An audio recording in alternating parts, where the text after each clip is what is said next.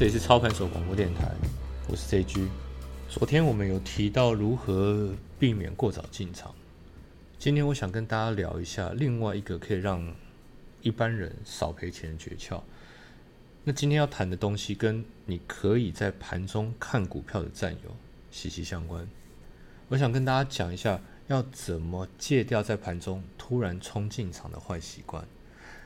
这个进场包括冲动性的买进、冲动性的停利出场换股，甚至是因为一些突然的非预期的消息，没有任何的状况就出场，或者是硬是停损，有时候不必要停损简单说，就是在盘中做了预期以外的买卖动作。那因为现在群主很多吼，那个消息更新的太快了，太及时，所以我发现现在这种状况竟然比。当年操盘还要严重，是越来越严重哦，因为消息面太快了。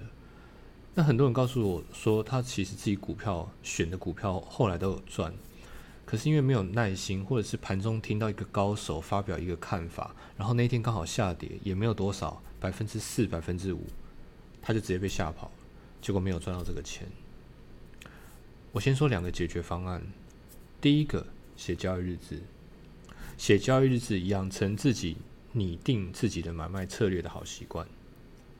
第二个方案是从心里面来，从心理根本来解决，让自己呢能够更稳定的看待所有的消息跟看法。交易日志的部分，我会找时间跟大家好好的谈，这个非常重要，这是最重要的一件事情。今天广播我们先谈第二点，也就是如何利用正确的角度来看待其他人的消息跟分析。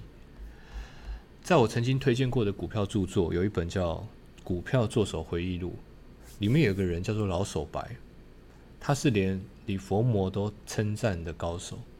那时候年轻的李佛摩，他在短线上冲来冲去，在高的地方卖出，在低的地方再捡回来，他就不懂为什么老手白为什么不愿意在有股票明明就有坏消息的时候先卖一趟呢？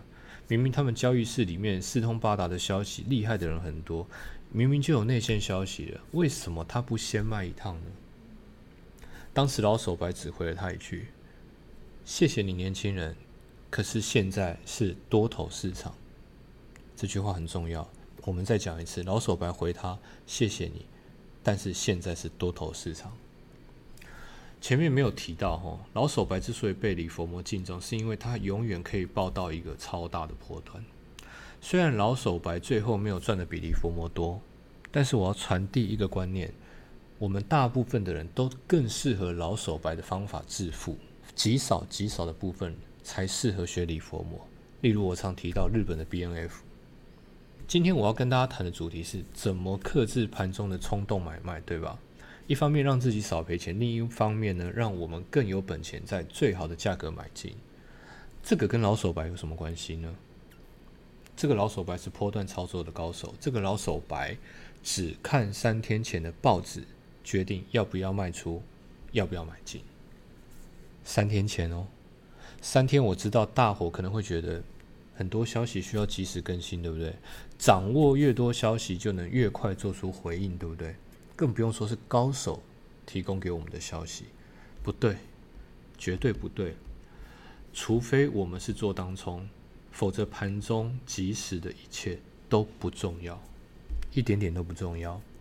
如果不是做当冲，即便有些政策已经重大到足以影响国家未来的方向，即便是如此，我认为都不需要在一个星期内及时反应。今天的广播，我想撇除大家一个心魔，撇除这个心魔，可以让你在股票市场更安定、更有信心。我建议你要对自己的策略有信心。所有消息、筹码、技术分析，只要是别人讲的，都是假的。安定好情绪，做好每天该做的事情。我真的觉得有百分之八十以上的人，一定可以在股票市场上获利，长久的获利就会让我们致富。在广播的最后，我希望用一句话来总结：我们一起回想刚刚提到的老手白的重点在哪里呢？我认为大部分的人向他看齐，就能克服这种股票市场绝大部分的恐惧。天塌下来，三天后做决定。